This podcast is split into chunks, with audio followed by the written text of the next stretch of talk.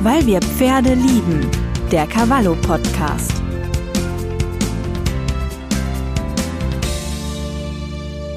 Hallo und herzlich willkommen zu einem neuen Podcast von Cavallo. Mein Name ist Barbara Böke, ich bin Redakteurin bei Cavallo und habe heute gleich zwei tolle Gäste, nämlich Dr. Vivian Gabor und Tine Lauschek. Herzlich willkommen, ihr beiden. Ja, hallo. Hallo.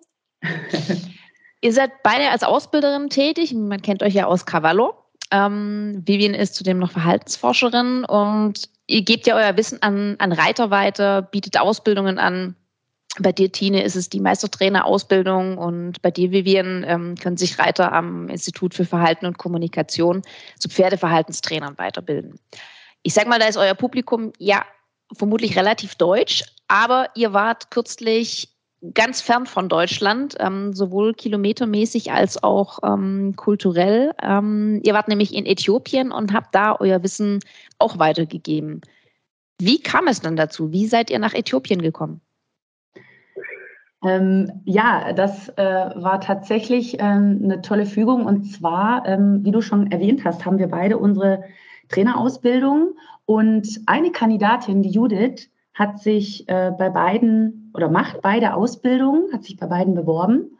Und ähm, da Tina und ich sowieso immer im regen Austausch sind, ähm, haben wir das natürlich dann äh, mitbekommen und gewusst und haben dann geplant, und zwar schon, ja, ich glaube, vor einem Jahr, war das mindestens, dass wir zusammen hinfahren, weil ähm, das natürlich eine Möglichkeit ist, auch vor Ort einfach zu sehen, ähm, wie äh, unsere Trainee, also Judith, dann da weitermachen wird und einfach zu gucken, wie sind da die Umstände für die Pferde und wie kann dort trainiert oder Wissen weitergegeben werden. Und so haben wir äh, gesagt, okay, lass uns äh, hinfahren, um auch einfach ähm, der Judith auch praktisches äh, Wissen weiterzugeben. Also Judith spricht Deutsch, sie lebt dort in mhm. Äthiopien. Mhm ähm, und arbeitet dort. Und ähm, ja, so ist das gekommen, dass wir das geplant haben.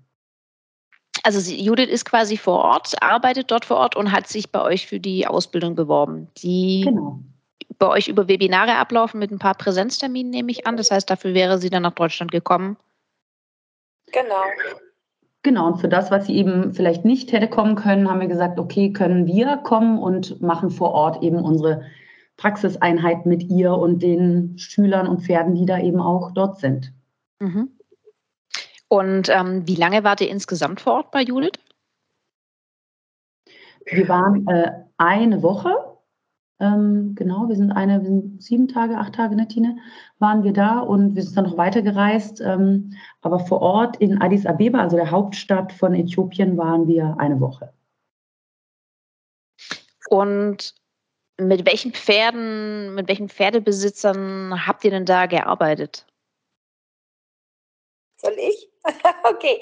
Ähm, also wir haben als erstes haben wir quasi mit allen Menschen gearbeitet, die Judith so kennt. Ähm, mhm. Judith lebt seit 15 Jahren in Äthiopien, hat auch ihre Familie dort und ähm, hat ihre Pferde auf dem Gelände der deutschen Botschaft stehen. Und da haben natürlich noch andere Menschen ihre Pferde stehen. Und das waren so, das war so unsere erste Anlaufstelle. Und dann hat sich das ähm, erstens relativ schnell rumgesprochen, dass wir da sind. Judith hatte das im Vorfeld auch schon kommuniziert. Und dann haben wir ähm, tatsächlich so ein bisschen Botschaftshopping gemacht. Also wir waren bei der italienischen Botschaft, wir waren bei der englischen Botschaft und haben eben dann dort mit den Menschen ähm, gearbeitet, die ich würde erst mal sagen, die das Reiten als äh, Freizeitbeschäftigung ähm, ausüben, weil es natürlich in Äthiopien auch im Gegensatz zu uns jetzt oder in Europa ist das ja nur noch ganz wenig, aber es gibt halt das Arbeitspferd tatsächlich, also das auf, den, mhm. auf dem Land oder außerhalb der Städte wirklich hauptsächlich ähm, werden die Pferde zur Arbeit und weniger eigentlich zum Vergnügen eingesetzt. Aber wie gesagt, wir haben zunächst mal mit den mit den Reitern gearbeitet dort. Und wie sah das ganz praktisch aus? Was habt ihr mit denen gemacht? Wir haben unterrichtet, also äh, wie, jeder hat sein, sein Fachgebiet, das er hatte, ähm, an die Menschen weitergegeben. Es waren, ähm, da sind tatsächlich natürlich auch Pferde dabei, die verhaltensauffällig sind, relativ, weil sie vielleicht eine schwierige Geschichte haben oder weil auch einfach ähm, der Umgang mit dem Tier dort ein anderer ist und die Menschen gar nicht so Also es ist ein Himmel, muss man mal ehrlich sagen, mhm. es ist ein himmelweiter Unterschied. Ich glaube, uns beiden war klar, dass es anders sein wird als hier, aber wir hatten keine Ahnung, wie anders das sein wird. Und so hat Vivian eben äh, in ihrem Fachbereich mit den Menschen gearbeitet und ich habe ähm, Unterricht gegeben, Reitunterricht gegeben und versucht so das, was, was wir bei uns auch machen, ganz klassisch Sitzschulung, um äh, die Menschen da so aufs Pferd zu setzen, dass es ähm, physiologisch für die Pferde leichter wird, weil das äthiopische Pferd oder die Pferde, die es dort vor Ort gibt, die sind tatsächlich ich will nicht sagen klein, aber deutlich kleiner als bei uns. Also das bewegt sich alles so im, äh, im Bereich zwischen 1,40, 1,50, was bei uns eher so eine Pony in der Ponyliga wäre. Aber ähm, reiten tun das natürlich auch erwachsene Menschen, große Menschen. Und ähm, dann zu schauen, wie kriegen wir die Menschen gut aufs Pferd gesetzt, dass das alles funktioniert. Wir haben, ähm, und das ist tatsächlich etwas, was zumindest, was ich für mich sagen kann, was ich hier in Deutschland nicht so machen würde, weil ich vertrete eigentlich die Meinung, es gibt unfassbar gute Profis hier. Und wenn man etwas über Sättel wissen möchte, dann hole ich einen Sattler. Und wenn man etwas über Hufe wissen möchte, dann hole ich mir einen äh, Schmied oder Hufbearbeiter. Aber das gibt es dort einfach alles nicht. Das mhm. heißt, wir haben sehr ähm, über alle Sparten hinweg versucht, das, was wir wissen, weiterzugeben. Wir haben die Sättel gecheckt mit den Menschen. Wir haben uns die Füße angeguckt und geschaut, weil ich meine, natürlich wissen wir das. Wir machen den Job seit 20 Jahren und wir haben auch in unser, jeweils in unseren Dozententeams ganz tolle Menschen. Ähm, und da wir gut aufpassen, wissen wir eine Menge darüber. Und das haben wir eben weitergegeben. Wie sieht ein Huf aus, der in Balance sein muss? Und wie kriege ich das hin? Und all diese Sachen, die eigentlich nicht so unser Kernthema sind, haben wir aber gemacht, weil es einfach dort das gar nicht gibt. Ja. War das der Punkt, was du gerade gesagt hast, von wegen, ähm, ihr hattet keine Ahnung, wie anders das sein wird? Hat das auch mit dazugehört oder welche Punkte haben mhm. euch da besonders überrascht? Ähm, soll ich nochmal oder willst du, Vivian? Ja, also was mir noch dazu eingefallen ist, also dort, wo wir jetzt an den Botschaften waren, da kann man sich vorstellen, das sind so ungefähr so Ställe, wie man sich die man hier auch kennt. Ne? Die haben Paddocks, die haben äh, Boxen, die haben einen Reitplatz. Da sind ähm, schon auch, ähm, also ich sage mal, da war es vielleicht nicht ganz so unterschiedlich mit dem Umgang, Umgang und mit der Haltung, wie wir das auch von hier auch kennen. Ähm, was eben ganz anders ist, ist, was Tine vorhin sagte, ist außerhalb dieser Stelle, ähm, äh, wie da mit den Pferden oder wie das Tier eben gesehen wird, auch als Arbeitstier, was Tine schon sagte, was hier, was wir hier natürlich so nicht mehr kennen. Also das war schon das vielleicht nochmal so zum, zum Unterschied. Also dort haben wir auch sowohl ähm, deutsch- als auch englischsprachige äh, Schüler sozusagen gehabt, die ähm, gerade in der deutschen Botschaft, ähm, äh, die sich schon auch ähm, mit anderem Wissen oder auch online oder Büchern beschäftigen, ähm, wo man etwa, also musst du mir nochmal mich sonst korrigieren, Tine, also die schon gerade in der deutschen Botschaft, wo wir gesagt haben, ja, das ist etwa so Reitschülerniveau, was man jetzt ja auch finden würde. Das ist jetzt nicht so, dass man sagt, oh Gott, äh, der Umgang dort ist ganz anders. Die haben Pferdepfleger, das ist dort üblich, die sogenannten Groomer, ähm, die auch ganz liebevoll mit den Pferden umgehen, aber wo jetzt das Wissen auch hier gegenüber einem Pferdewirt natürlich nicht vergleichbar ist. Ja, also das mhm. ist natürlich nochmal ganz anders. Die äh, Pferde haben aber Auslauf, werden auch in, zum Teil in Gruppen rausgestellt.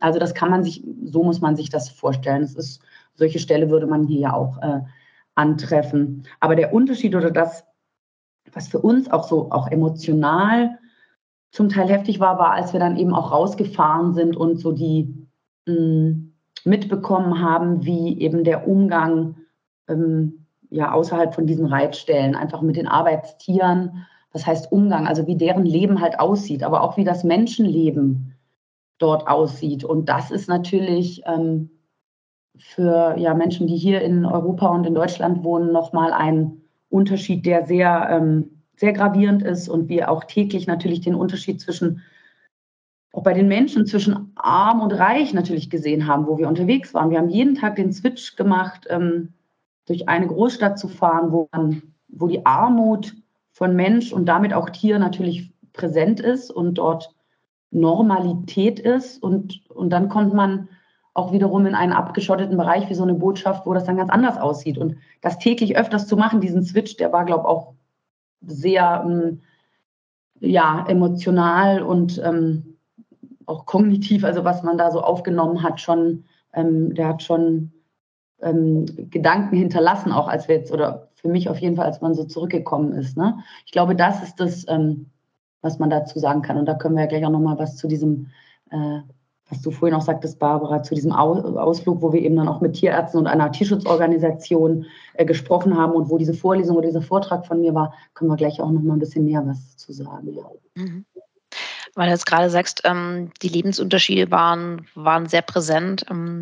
Kannst du da ein bisschen ins Detail gehen? Wie, wie, wie kann man sich das vorstellen? Also ich habe so ein bisschen ein ungefähres Bild vor Augen. Ähm, weil es mir in Namibia damals so ging, so diese, mhm. dieser Wechsel zwischen den äh, Gebieten, wo eben große Armut zu sehen ist und dann kommst du in die deutsche Botschaft und denkst dir, du bist in einer totalen Blase mhm. irgendwo ja. drin und machst so, so einen Sprung zwischen zwei Welten hin und her. Aber ähm, beschreibt das ein bisschen, wie, wie war das in Addis Abeba? Wie sahen da die Lebensbedingungen aus für, für die Menschen? Also man muss sich vorstellen, das ist eine Stadt, die mehrere Millionen Einwohner hat.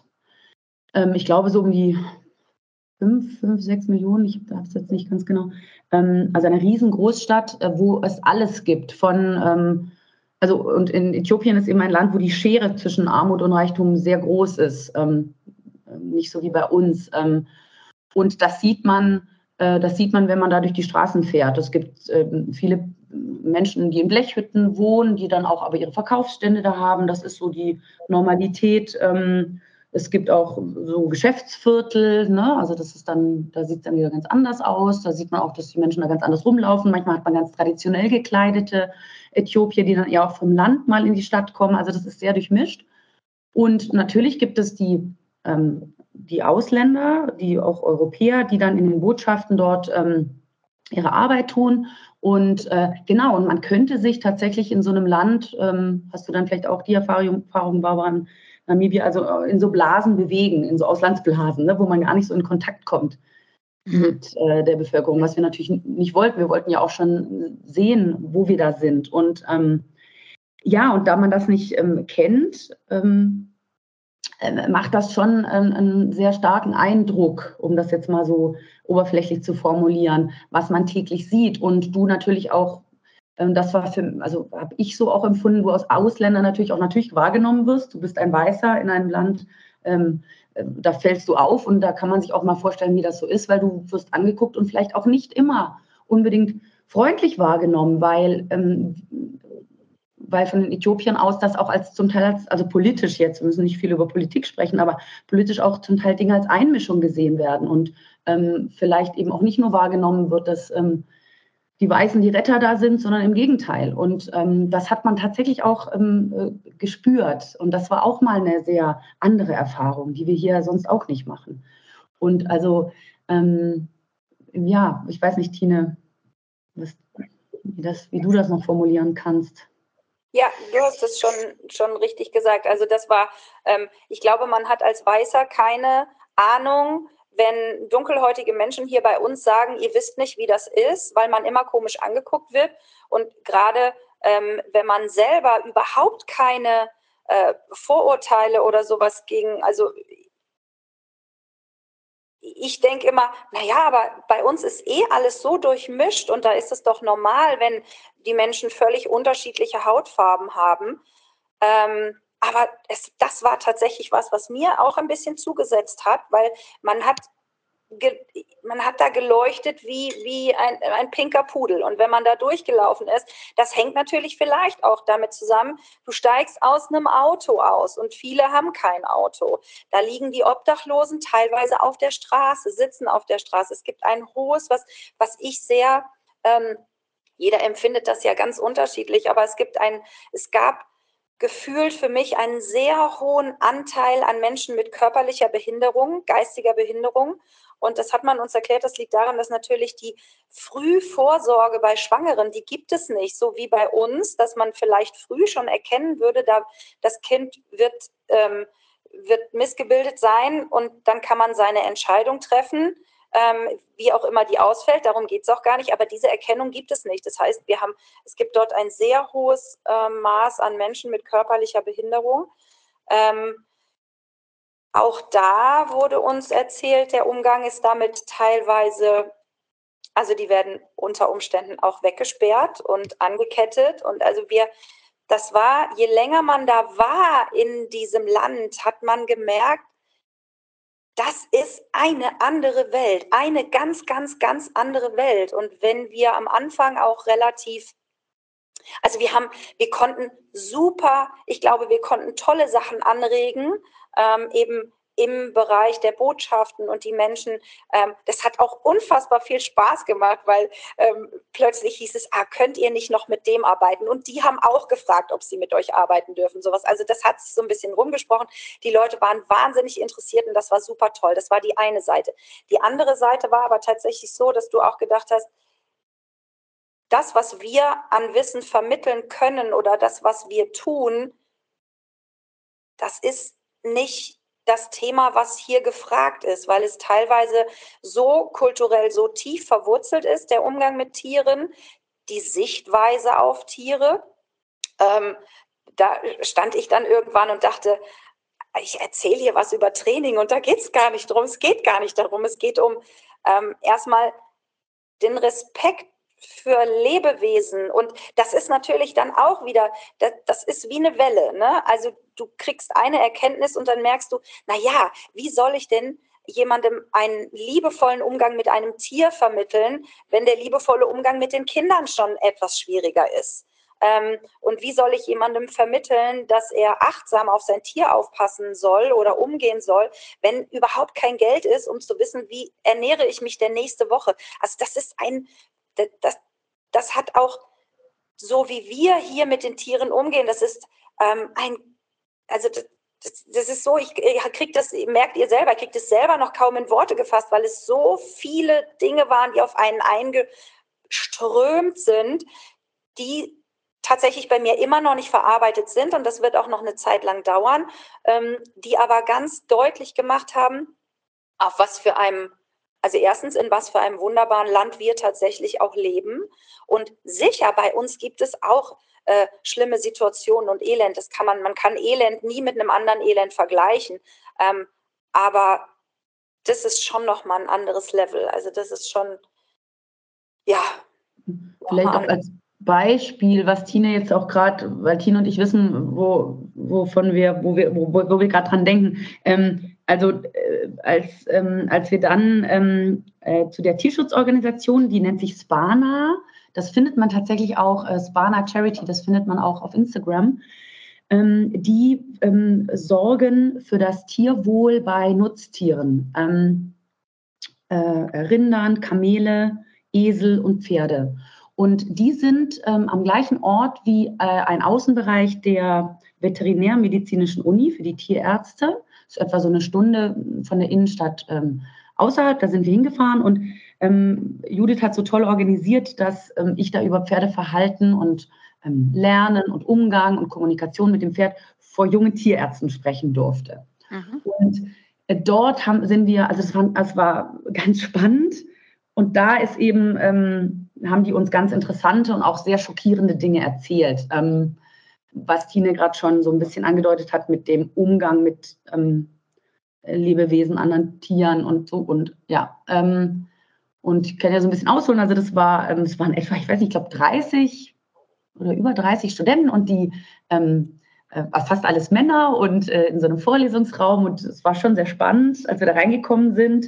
Wir drei, wir drei Mädels und dann die, die Ärzte da saßen und natürlich sehr gespannt auf uns geguckt haben, weil das sicherlich besonders war, dass überhaupt Europäerinnen da reinkommen und waren ganz gespannt. Und ich ähm, dann auf Englisch sozusagen konnten sie eine Vorlesung von mir hören und danach sind wir in die Diskussion gegangen. Und die Spana-Mitarbeiter waren da eben auch.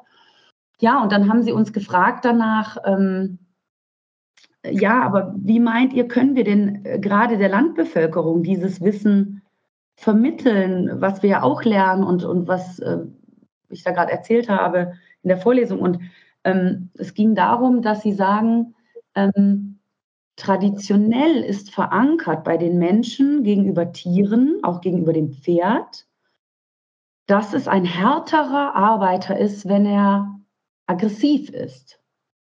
Tina hat vorhin kurz angedeutet, dass es viele Verhaltensauffälligkeiten bei den Pferden gibt und das meiste ist Aggression gegenüber den Menschen. Und wir hatten am Anfang so gedacht, oder ich bei mir, naja, das ist natürlich Angst vor Menschen und sich zu schützen, so eine defensive Aggression. Und ähm, aber dass das tatsächlich, und das sagten die Tierärzte zu, zu uns, ähm, dass das gewollt ist zum Teil von den Arbeitspferden. Also dass ihnen auch Schmerzen zugefügt werden, damit sie aggressiv sind, weil der Glaube an Härte damit ähm, verbunden ist. Sie sind bessere, harte Arbeiter, wenn sie Aggression, also wie so eine Stärke, Aggression wie so eine Stärke zu sehen. Und das hat uns sehr geschockt und, ähm, und da wussten wir auch, also ich wusste da erstmal gar nicht, was ich sagen soll. Ich sagte, okay, es geht gar nicht um Wissen, also das, was Tine vorhin meinte, wie trainieren wir wie und so, sondern es geht darum, das Grundwissen zu vermitteln, dass ein Lebewesen, dem es gut geht, das gesund ist, körperlich gesund und dann sogar auch noch mental gesund, vielleicht der bessere Arbeiter ist. Weil es geht darum, dass es ein Arbeiter ist, der das Leben sichert für den Menschen. Es geht nicht darum, dass es ein Hobbytier ist wie bei uns. Deswegen, das ist dieser krasse Gap, also dieser krasse Unterschied zu uns hier. Ähm, und man muss es verstehen, äh, dass es den Menschen genauso schlecht geht wie den Tieren. Ne? Also ja, und ähm, man da auch nicht äh, den Finger heben kann und sagen, warum macht ihr das so, sondern es ist ein Überlebensinstinkt und eine Überlebenstradition, das so zu machen. Und das war sehr krass und, ähm, und dann haben wir ganz toll mit den, mit den jungen Tierärzten auch diskutiert und gesagt, vielleicht kann man eben das als Grundgedanken setzen, wie bei uns, wenn es uns gut ist, wenn wir kräftig und gesund sind, dann ähm, können wir gut arbeiten.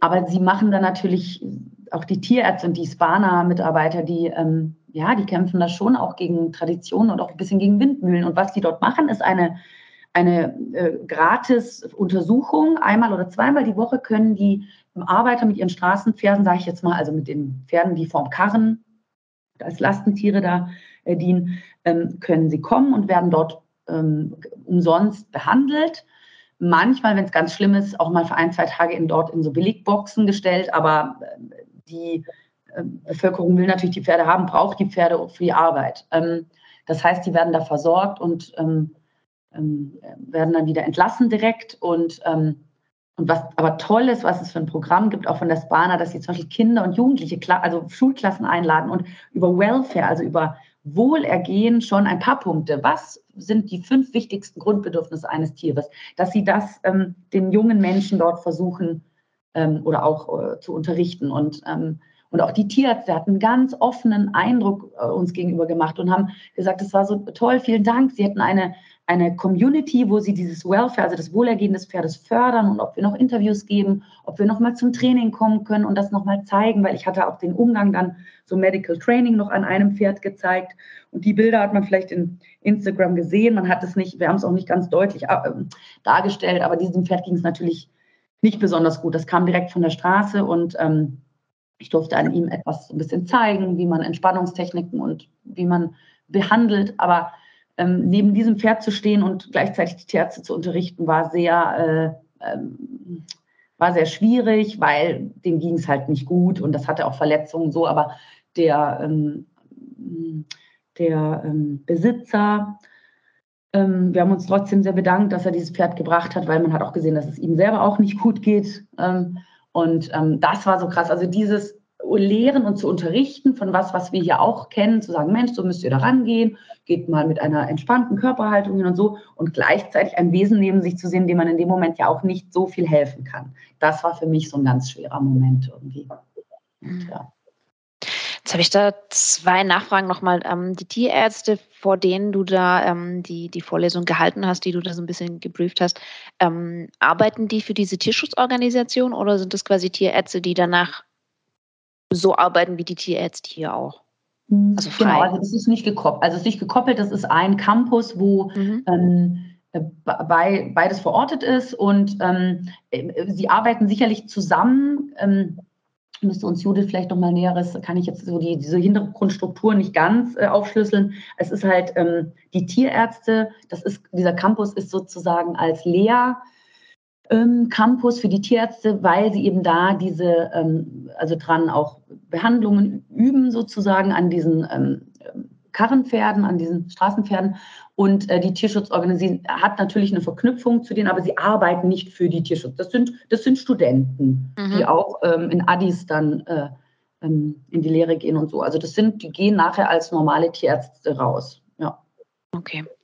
Und dann hattest du ähm, gerade gesagt, die Pferde werden bewusst aggressiv gemacht, ähm, damit sie vermeintlich härter arbeiten. Ähm, weißt du, wie das gemacht wird? Werden die geschlagen? Werden die ähm, über also, sie haben andere uns, Weise? Ja, genau. Sie haben uns Dinge erzählt. Ich dachte, vielleicht sage ich sie nicht, aber ähm, er hat uns auch Fotos gezeigt, die wollten wir auch nicht so näher sehen. Also das ist deren Aussage gewesen, dass ihnen das begegnet, dass auch äh, zum Teil die Zähne gezogen werden, also Schmerzen zugefügt äh, werden. Ähm, genau. Und ähm, also Sie haben noch das Beispiel gebracht mit den, mit den Hunden, ähm, dass ähm, ein guter Wachhund natürlich aggressiv ist mh, mm, und ähm, denen zum Beispiel die, ähm, die Routen äh, abgeschnitten werden, damit sie natürlich den Menschen nicht mehr toll finden und den Menschen hassen, sage ich jetzt mal. Und dann werden sie weggesperrt und nachts halt rausgelassen und dann lassen die natürlich auch keinen Menschen auf dieses Gebiet. Ne?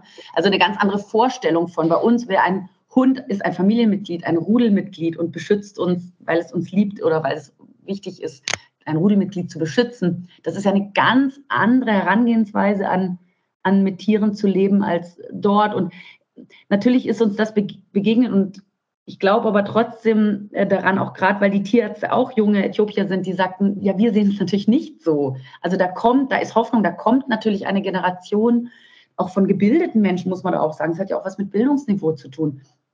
Die sagen, wir wollen dagegen ankämpfen. Also das liegt jetzt nicht daran, dass es eben Äthiopier sind, sondern dass sie, ähm, dass es eine Tradition ist, auch oder ein Land ist, ein armes Land, wo sie überleben müssen. Ne? Also ich bin fern von irgendjemand da zu verurteilen, auch was er da tut, weil wir können uns nicht vorstellen, wie es ist, in diesem, in dieser Situation zu sein, dass wir keinen, ähm, dass wir nicht wissen, dass, also das sind Hungersnöte, sind einfach immer aktuell. Das, was Tina vorhin sagte, warum auch Menschen mit Einschränkungen es gibt, das ist, weil viele Menschen in ihrer Kindheit Unterernährung mehrere Jahre erleben. Und das macht äh, auch kognitiv einen Einfluss der ähm, für dauerhaft äh, Schaden äh, kognitiv sorgt, Einschränkungen sorgt. Und das können wir uns ab, also das ist sowas von fern von unserer Realität, dass wir auch, und das möchte ich auch nochmal ganz deutlich sagen, bloß nicht in eine Wertung und eine Verurteilung der ja. Menschen kommen, die das tun. Denn das auf keinen Fall und auch die, die das jetzt hören, zu sagen, oh, da muss man doch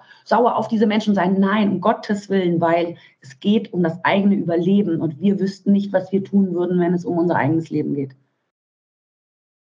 Ja, da bin ich, bin ich völlig bei dir. Ich war vor einem Jahr in ähm, Rumänien bei Equivent und da ging es mir ähnlich. Ne? Da siehst du auch, da kommst du aus den Städten raus und du siehst die, die Pferdekarren, ähm, du siehst zum Teil dann auch, wie, wie die Pferde gehalten werden und so, so wie euch ging es mir auch in, in, in, vermutlich in einer etwas abgeschwächteren Weise, aber man vergleichen soll man ja nicht.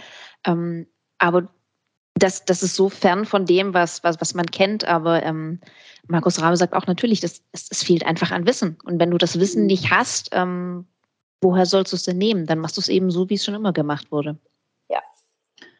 Und das Krasse ist, es funktioniert ja insofern, dass diese Pferde, wir haben gefragt, wie alt werden denn diese Pferde? Das sind kleine, dünne Ponys, äh, da ist ja nichts dran. Und die werden 25 Jahre und 25 Jahre gehen die vor dem Karren. Und dann, was? warum haben wir überlegt, ja, aber warum sollen die denn dann was ändern, wenn es doch funktioniert? Und das ist so, wo wir kurz, und das ist, was Tine vorhin auch so, können das ja auch gleich nochmal schildern, was uns so, als wir so zurückgefahren sind von diesem, ähm, von, von diesem Tag, ähm, gesagt, ja, aber kann man denn überhaupt, kommt man denn da überhaupt gegen an? Kann man da was tun? Und ich muss auch sagen, mir ging es aber so völlig zwiegespalten. So einerseits, oh Gott, wo, wo will man denn jetzt da ansetzen? Und andererseits, nein, da hat es Menschen, die schon in diese Richtung denken. Und das zu sehen, irgendwie diesen Funken zu sehen, ja. Äh, und aber auch darauf aufmerksam zu machen, dass es darum geht, auch über dieses Banner, dass die tatsächlich die gepolsterte Gurte zum Beispiel denen geben. Also die ganz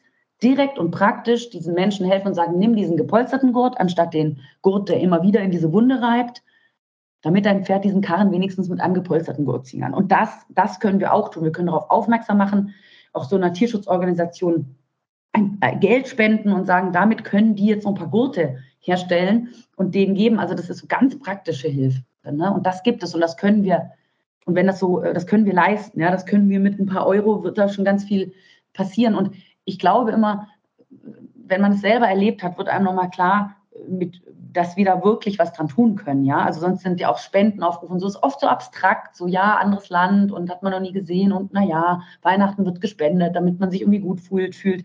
Aber wenn man gesehen hat, dass sie auch vor Ort so eine tolle praktische Hilfe denen geben und sagen, wir brauchen auch was für Medikamente, aber wir geben auch ähm, ja, Polstergurte oder auch mal äh, Gebisse, die eben nicht ein, ein, ein, Draht oder was weiß ich ist, sind, sondern halt auch irgendwie ein Gebiss sind, wo so ein Pferd auch nicht immer gleich das Maul offen hat. Ähm, also wir können da auch was auch von hier aus dran tun und helfen. Ja, definitiv. Definitiv. Tini, wie ging es dir mit, mit der Situation? Du hattest ja auf Instagram schon geschrieben, es war teilweise für dich sehr, sehr heftig. Was waren so deine Gedanken nach, nach dem Tag, den Vivian da gerade beschrieben hat, wo ihr bei der, bei der Tierschutzorganisation wart und ich sag mal natürlich auch ein anderes Publikum hattet als äh, zuvor in, beim, beim Botschaftshopping? Hm, also das, was es war, natürlich die Bilder, die sie uns gezeigt haben, was Vivian schon erzählt hat, war war schwierig und ich habe auch, ähm, wir haben vorher viele Pferde gesehen. Bei uns kennt man das, wenn der Sattel ähm, ein mal drückt oder irgendwie und dann haben Pferde so weiße Flecken am Widerriss oder sowas, wo eine Druckstelle war. Und mhm. wir haben ganz viele Pferde gesehen, die diese weißen Flecken vom Widerriss über die komplette Wirbelsäule bis hinten zur Schweifrübe hatten. Immer so im gleichen Abstand von vielleicht fünf Zentimetern. Ähm, und wenn wir gefragt haben, dann immer, nein, es ist alles gut und das ist, äh, das ist eine Fellfarbe. Naja, gut, und was sollst du dann fragen? Aber wir haben schon gemerkt oder haben uns schon gedacht, ah, da stimmt irgendwas nicht. Und in dem Moment hat das dann plötzlich ähm, eine, dann wussten wir, ah, okay, das gehört in dieses Bild hinein. Das heißt, das sind wahrscheinlich ähm, Verletzungen, die dem Pferd zugefügt wurden, systematisch, um eben herzustellen, dass es aggressiv wird oder dass es ein stärkerer Mitarbeiter ist. Und das alles war schwierig und auch, und die Leute, das ist, das ist so ambivalent, weil zum Beispiel sie merken, ah, wenn die Pferde barfuß laufen, dann raspeln sich die Füße auf dem Teer natürlich schneller ab. Also denken Sie, wir schützen die Füße und dann nehmen Sie von irgendwelchen äh, Gummireifen, Traktorreifen oder irgendwas, schneiden Sie so einen Halbkreis aus, aus und dann nageln die den unter die Füße. Aber die können überhaupt gar nicht nageln. Das heißt, die nageln irgendwo hin. Und dann sind die Pferde stocklahm. Also es, ähm, das, äh, das fand ich zum Beispiel auch irgendwie schwierig. Aber das Allerschwierigste, weil ähm, für mich war tatsächlich, als wir gefragt haben, wie alt werden diese Pferde, und dann sagen die 24, 25. Weil normalerweise ist es immer so, dass du ein, eine Ursache oder einen Grund hast, Dinge zu ändern. Das kennen wir selber, wenn die Schmerzen zu groß sind, gehen wir zum Arzt und so weiter. Aber solange es keinen Grund gibt, etwas zu ändern, dann wird nichts geändert. Und wenn die Pferde mit diesem, mit, mit diesem Art, mit dieser Art des Umgangs 25 Jahre werden, das war für mich so eine unfassbare Hoffnungslosigkeit, weil alles, was wir sagen, es geht ihnen besser und sie fühlen sich besser. Das ist unbedeutend für die Menschen. Das hat, also das war so, dieser Satz war, wir haben, wir kriegen nirgendwo einen Fuß in die Tür, um glaubwürdig, weil sind wir ehrlich, da kommen drei weiße Mädchen und sagen, oh, euren Pferden soll es gut gehen und dann sind sie bessere Arbeiter. Ja, das ist, das, ah, das ist Regenbogenland, weil es funktioniert für die Menschen, so wie sie es machen, funktioniert es. Weißt du, wenn die Pferde nach sechs Jahren sterben würden, könnten wir sagen, oh, wir wissen, wie es besser geht. Ihr könnt die Pferde 18 Jahre behalten. Da müsst ihr nicht mehr Geld ausgeben und so weiter. Aber das war dieses, oh Gott, und ähm, auch ich bin total dabei, was Vivian gesagt hat. Wir dürfen das nicht werten. Wir nehmen das und analysieren das und gucken, wie können wir das Beste daraus machen. Aber wenn ähm, tatsächlich, die fahren auch, das macht Svana, diese Organisation, die fahren mit einem Bus übers Land und bringen den Menschen Dinge über Tiere bei. Und da ist zum Beispiel eine Sache, sie brauchen regelmäßig Zugang zu frischem Wasser. Wo wir sagen, Alter, das ist doch völlig selbstverständlich. Ja, nein. In einem Land, wo vielleicht nicht jeder Wasser hat, da wird erst die Familie kriegt Wasser und wenn das Pferd Glück hat oder die Tiere Glück haben, bleibt was übrig. Also auf diesem Level befinden wir uns. Ähm, und und es, ich sage es, wie es ist. Ich weiß bis jetzt noch nicht, und ich denke da jetzt schon, wir sind ja schon seit drei Wochen oder was wieder zurück. Ähm, ich habe keinen Schimmer, wo man da ansetzen könnte, um wirklich, naja, so ein Aha oder irgendwas so, ah, der macht das so und so und sein Pferd funktioniert besser oder länger, weil hier geht es, also, und das ist etwas, was mich völlig ratlos, hoffnungslos. Ähm, das war schwierig, weil wir natürlich in dieses Land, also ich muss ganz ehrlich sagen, man denkt, man fährt dahin und sagt den Leuten ein paar tolle Sachen über Reiten und alles wird gut. Ja, Baby Blocksberg Träume. Also das war schon mal völlig, ähm, da haben, hatte ich zumindest eine völlig falsche ähm, Vorstellung, weil es ein ganz anderes Level ist. Und wir reden jetzt nicht über die Menschen in der Botschaft, weil das hat super funktioniert. Aber ich glaube, wenn man etwas verändern möchte, ähm, dann will man das wirklich verändern. Und das hat mir so ein bisschen dieser Tag so den Boden unter den Füßen weggerissen, äh, weil man gemerkt hat, man kann tatsächlich, ich wüsste nicht, wo man anfangen soll und das wenn jeder weiß, ich glaube, jeder, der sich ein bisschen empathisch mit den Pferden beschäftigt, bei uns geht es darum, Schmerzgesichter zu erkennen. Oder wir schauen in die Augen der Pferde und sehen, die sind traurig oder sowas.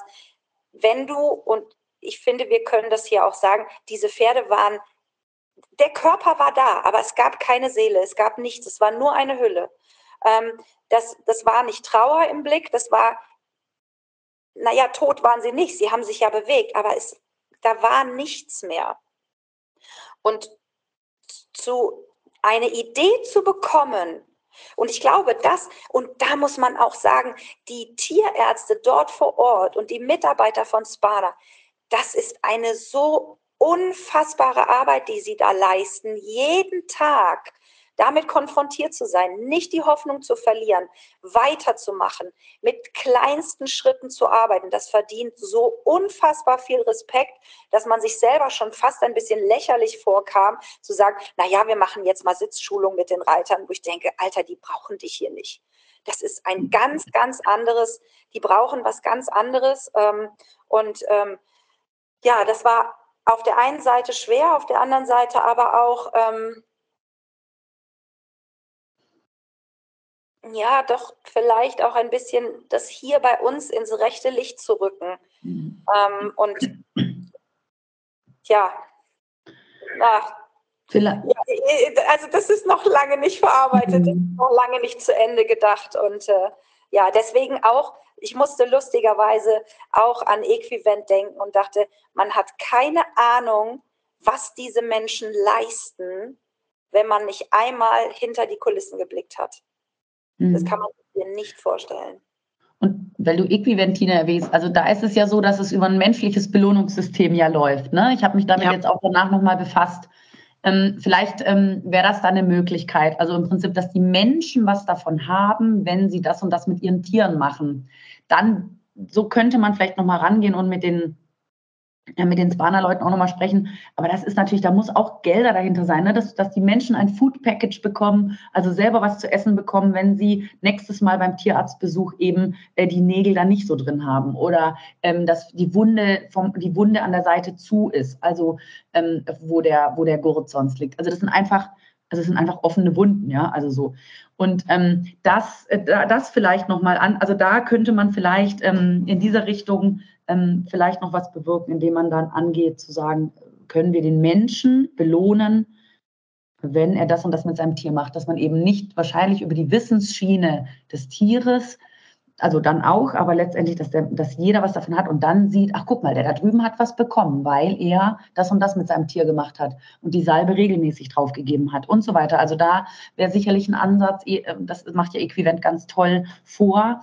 Ähm, in diese Richtung da auch nochmal zu arbeiten und ähm, ja, auch vielleicht nochmal so was, ähm, was mir auch so ging, ging, was Tina auch gerade so, also wir waren natürlich sehr betroffen von manchen Dingen und andererseits hat man dann gemerkt, ach, ach, jetzt sehen wir wieder so ein Pferd, ja, okay, dass man ganz schnell, und das war auch so erschreckend, ach ja, abstumpft. Ja, so abstumpft und, mhm. und wo ich denke, oh je, und natürlich geht es einem so, wenn man da äh, dann wahrscheinlich äh, lebt und trotzdem sind diese, und trotzdem waren diese Spana und die Tierärzte so ganz, also die Spana-Leute so ganz, ja, und, und guck mal, das ist unser Hund zu Hause und das sind Familienhund, also die waren so ganz wach noch dabei und, und mir ist auch, als ich neben diesem Pferd stand und dieses, was erzählt habe, wo man auch so denkt, ja, ich kann mich da jetzt auch abschotten, weil sonst kann ich ja jetzt auch nicht mehr klar sprechen, wenn ich mich jetzt emotional da völlig reingebe, ne? Und wo man so lernt, tatsächlich das so wahrzunehmen und sagen, ja, es ist halt so. Und das fand ich auch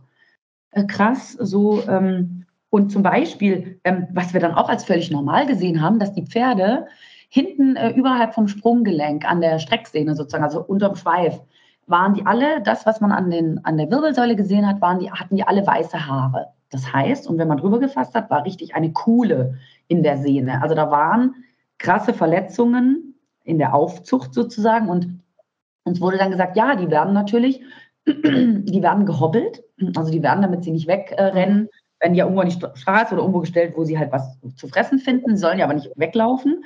Das heißt, es wird ein Bein, ich glaube, vorne hoch, so dass sie auf drei Beinen stehen und hinten wird das hinter die, oberhalb von den Sprunggelenken wird dann ein Seil äh, damit fixiert. Und damit das so eine tiefe Kerbe ist und weiße Haare, ist das eine tiefe Wunde mal gewesen. Und das haben alle Pferde. Auch die Pferde, die in der Botschaft geritten werden, die kommen ja auch vom Land, von irgendwelchen Märkten. Die waren mal Karrenpferd, weil so beginnt ihr Leben eigentlich immer. Und es ist normal, dass sie eine, eine dass sie kaputte Strecksehnen haben, ja, also oder eingeschränkt. Also die laufen ja noch und die können auch geritten werden und die lahmen nicht. Aber das war dann irgendwann, ach so, ja, da wurde auch gehobbelt. Also, ah, ah ja, äh, hat auch weiße Haare an, der, an den Füßen. Also, das auch, ne, dass man auch mal sieht, wenn man in so einem System ist, ist irgendwann bekommt Normalität einen anderen, so einen anderen Wert. Also Norm ist irgendwann was anderes. Ich, also das auch zu sehen, also auch eben nochmal zwecks, wen verurteilen wir hier, ne? Also das, womit man aufwächst und was man täglich sieht und ähm, was in einem System ist, das ist irgendwann normal. Und wir waren nur eine Woche da und irgendwann, ach so, ja, auch, ne, hatte das wohl auch. Und irgendwann bist du gar nicht mehr so geschockt, weil du kannst es auch, und sonst brichst du ja irgendwann zusammen, ne, wenn du von jeder mhm. Info dann äh, sagst, um Gottes Willen. Ähm, aber ich glaube, um auch helfen zu können, ist das auch so ein Verständnis zu sagen, okay, in irgendeiner Weise können wir nachvollziehen, warum das getan wird, ähm, verurteilen es nicht und können jetzt versuchen, irgendwie neutral und objektiv, also neutral natürlich nicht ganz, aber objektiv versuchen, an, an bestimmten Stellen, die wir eben leisten können, durch unser Wissen, vielleicht auch durch unsere Reichweite oder auch durch diesen Podcast hier, zu sagen, okay, an gewissen Stellen können wir ein kleines Schräubchen oder ein kleines Rädchen da drin sein wo man sich eben überlegen muss, was kann man tun. Ne? Aber wie gesagt, wenn man schon mal auf die Spana aufmerksam machen kann und denen äh, helfen kann, dann ist das schon mal eine greifbare Sache. Ja. Aber wie Tina auch sagt, das ist was, was verarbeitet werden muss, was man dann auch so sieht. Ne? Mhm. Ähm, Werdet ihr, werdet ihr nochmal hinfahren, weil du gerade sagst, ne, nochmal was, was bewegen und vielleicht doch nochmal ein paar Sachen ansetzen? Ähm, werdet ihr da dranbleiben? Werdet ihr dann nochmal irgendwie hinfahren? Vielleicht dann mit einem anderen Fokus und sagen, okay, ähm, ich überspitze jetzt mal Tine, weniger Sitzschulung, mehr. Ähm, ja. mehr, mehr, ja, also. Ne, ja. Weißt, Definitiv, völlig. Das kannst du ruhig so sagen, weil das, das äh, ist ja so. Und ähm, ja, wir werden das auf jeden Fall tun und wir möchten das gerne auch viel besser vorbereiten im Vorfeld. Ähm, weil es zum Beispiel, glaube ich, sehr viel Sinn machen würde, mit den geeigneten Kooperationspartnern zusammenzuarbeiten. Zum Beispiel, wenn man mit ähm, einem Pharmaunternehmen oder sowas und sagt, habt ihr nicht, weil natürlich die Medikamentensituation dort ist auch verheerend schlecht. Es gibt da kaum äh, Medikamente ähm, für, für so Sachen, die für uns selbstverständlich sind. Also, dass man sagt zum Beispiel, wir fahren jetzt darunter, was könnt ihr uns denn mitgeben? Oder wie können wir ein Medical Training richtig aufbauen für die Studenten und für, für die Menschen, dass sie lernen, wie geben wir denn unseren Pferden Medikamenten, ohne dass wir ja, das mit den rüdesten Maßnahmen machen müssen und, und, und. Und ähm, ich glaube auch, es wäre ganz toll, wenn wir einen äh, professionellen Schmied oder Hufbearbeiter einmal mitnehmen können. Also ich glaube, dass man, wenn man das besser vorbereitet, noch einen viel besseren, ähm, einen viel besseren Effekt haben kann und ähm, die Menschen ähm, einfach, dass man dort Wissen verbreiten kann, weil auch das, die, die Tierärzte waren so wissbegierig die haben das aufgesaugt, was Vivian gesagt hat, ähm, weil sie möchten was verändern. Und zum Beispiel, das ist dann auch die andere Seite, da waren es waren zwei, zwei äh, junge Tierärztinnen, die waren in Tränen aufgelöst, weil es gibt dort eine ähm, das ist ein Virus, der Hunde befällt und, befällt. Und die haben an diesem Tag fünf Hunde verloren. Und das gibt es auch. Also die, die waren völlig aufgelöst und traurig, dass sie diesen Hunden nicht helfen können. Also es findet eine Veränderung statt. Und das muss man versuchen zu unterstützen. Und das sind viel kleinere Schritte, als ich es mir jemals vorstellen konnte. Das heißt aber nicht, dass man trotzdem nicht irgendwann mit diesen Schritten zu einem zumindest Zwischenziel kommt. Und ähm, das finde ich sollte, ähm, deswegen sollte man, obwohl ich gebe zu, ich neige dazu, dann zu sagen, ah, das geht alles nicht und ich stecke den Kopf in den Sand und ich kann das nicht. Ich bin jemand, ich gehe schon nicht in normale, äh, in diese Pensionsstelle mit der Boxenhaltung, kann ich schon nicht reingehen wegen den Gittern. So, und dann haben sie mich da nach Äthiopien gesteckt. Also, ähm, aber man darf nicht, man darf nicht die eigene Befindlichkeit dann ähm, quasi zur obersten Priorität machen, zu, sondern sagen, was kann ich denn tun in meinem Rahmen? Wie können wir das machen? Und ähm, es ist ja schon dadurch, dass wir auch durch euch eine, einen gewissen Bekanntheitsgrad haben, wir können schon auch was bewirken. Und das sollten wir tun, ähm, weil es dort einfach wirklich, wirklich nötig ist. Ja. Und, vielleicht auch, also gerne euch dazu einladen, von der Cavallo zu sagen, wir hatten da ja schon mal ähm, kurz drüber gesprochen, aber also zu sagen, okay, das wird vielleicht auch mal begleitet, um vielleicht einfach auch mehr Aufmerksamkeit ähm, drauf zu lenken. Weil das ist ja auch das, was Tine und ich bewirken können durch unsere, unseren, sag ich mal, Bekanntheitsgrad hier in Deutschland, zu sagen, okay, wir nehmen zumindest mehr deutsche Wissbegierige oder, oder Inter, Inter, Inter, ähm, Menschen mit, die die da Interesse dran haben, auch was bewirken zu können und, ähm, und werden vielleicht von euch begleitet. Ne? Ähm, und, und da macht man mal einen Bericht drüber. Also diese Sachen einfach, die man hat, zu nutzen, um darauf aufmerksam zu machen und letztendlich dadurch auch ähm, etwas bewegen äh, zu können. Ich, tatsächlich, weil du, also deswegen wäre das toll, da nochmal hinzugehen oder in gewissen Abständen auch zu sagen, ah, da kommen, weil was schön war auch gerade bei den Tierärzten, wir wurden schon sehr empfangen. Ne? Da kommen aus Europa ähm, äh, Trainerinnen und, äh, und erzählen was und Wissenschaftler und erzählen was und da wirst du schon empfangen und dir wird schon auch die Tür geöffnet und das war natürlich auch toll. Und wenn man sagt, wenn wir von außen da was bewirken können, dann tun wir das, was wir tun können, auf jeden Fall mit ähm, unseren Mitteln, die wir da haben.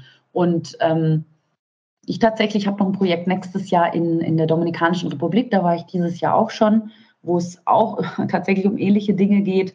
Ähm, da werde ich nächstes Jahr einen Vortrag halten. Da sind wir schon auch äh, und habe da auch eine, auch eine, die bei mir eine Ausbildung macht, die ähm, dort im Tierschutz tätig ist, äh, die Gabi. Und äh, ähm, da wird es weitergehen. Für mich erstmal diese Station und ähm, ja, und wenn wir da, auch wenn es so eine kleine, was heißt Kleinigkeit, wie Tina sagte, wenn es ein kleiner Schritt ist, aber den zu gehen, anstatt zu sagen, nee, den machen wir nicht ähm, auch wenn es frustrierend ist, dass es dann vielleicht lange dauert oder viele kleine Schritte nötig sind.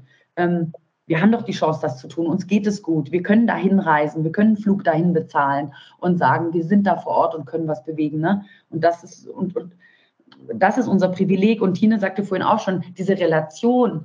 Also ich kam von dieser Reise zurück, die ja sehr turbulent war irgendwie, ne? Ähm, auch emotional. Und ich kam zurück und war irgendwie viel gelassener als vorher. Das war so meins. Also ich war so, wo ich dachte, hä, ich kann gar nichts mehr so umhauen hier wie dort. Und oh, bleib mal ruhig, ne? Alles, was hier ist, ist lösbar. Und äh, äh ne, irgendwie natürlich, und das darf man jetzt auch nicht äh, vergleichen. Äh, was Tine vorhin sagte, Elend kann nicht mehr oder dort oder mehr oder weniger sein. Das, was wir hier tun, ist auch gegen Stress und Leid von Tieren zu kämpfen hier in Deutschland. Und den gibt es auch genug. Aber ähm, das kann ja trotzdem noch eine Erweiterung unserer Sache sein, auch im Ausland was zu bewirken. Ja, wie du gerade gesagt hast, ne, auch wenn es kleine Schritte sind, ähm, dann sind es halt vielleicht am Anfang erstmal nur fünf Pferde, denen es besser geht. Mhm. Dann sind es irgendwann mal zehn, dann sind es irgendwann mal 20. Das, das vergrößert ja. sich ja. Ähm, ich weiß, Markus Rabe hat mir damals auch erzählt, ähm, der hatte ja auch quasi aus dem Nichts angefangen. Der ist, ist zurückgekommen, wusste er gar nicht, ähm, wo er überhaupt starten soll, aber ähm, er hat gestartet und sukzessive hat sich das dann vergrößert, ausgebaut. Jetzt haben sie da unten eine eigene Klinik, fünf Tierärzte, sechs Tierärzte, die, die für sie tätig sind. Ähm, das ist ja auch über die Jahre hinweg Stück für Stück für Stück entstanden. Und ich glaube, die Schritte waren da, waren da ähnlich klein, aber wenn man sie geht, dann kann man da eben was, was bewegen. Ja. Definitiv. Auf jeden Fall ähm, ganz, ganz viele Denkanstöße für euch, sicherlich auch für, für uns, für uns Hörer. Ähm, vielen lieben Dank, dass ihr, dass ihr uns da so habt teilhaben lassen an eurer Reise und an euren Gedanken und an euren Erlebnissen. Danke, dass wir die Möglichkeit dazu bekommen haben. Dankeschön, ja. Und ähm, wenn ihr natürlich noch mehr zu Trainings- und Verhaltensthemen wissen wollt, auch zu Tierschutzthemen, ähm, schaut auf jeden Fall auf unserer Website www.cavallo.de vorbei und natürlich in unsere Hefte, wo Tine und Vivian und ähm, Tierschutzthemen auf jeden Fall regelmäßig auftauchen. Und natürlich auch in die anderen Podcasts, die wir haben. Bis zum nächsten Mal. Tschüss. Tschüss.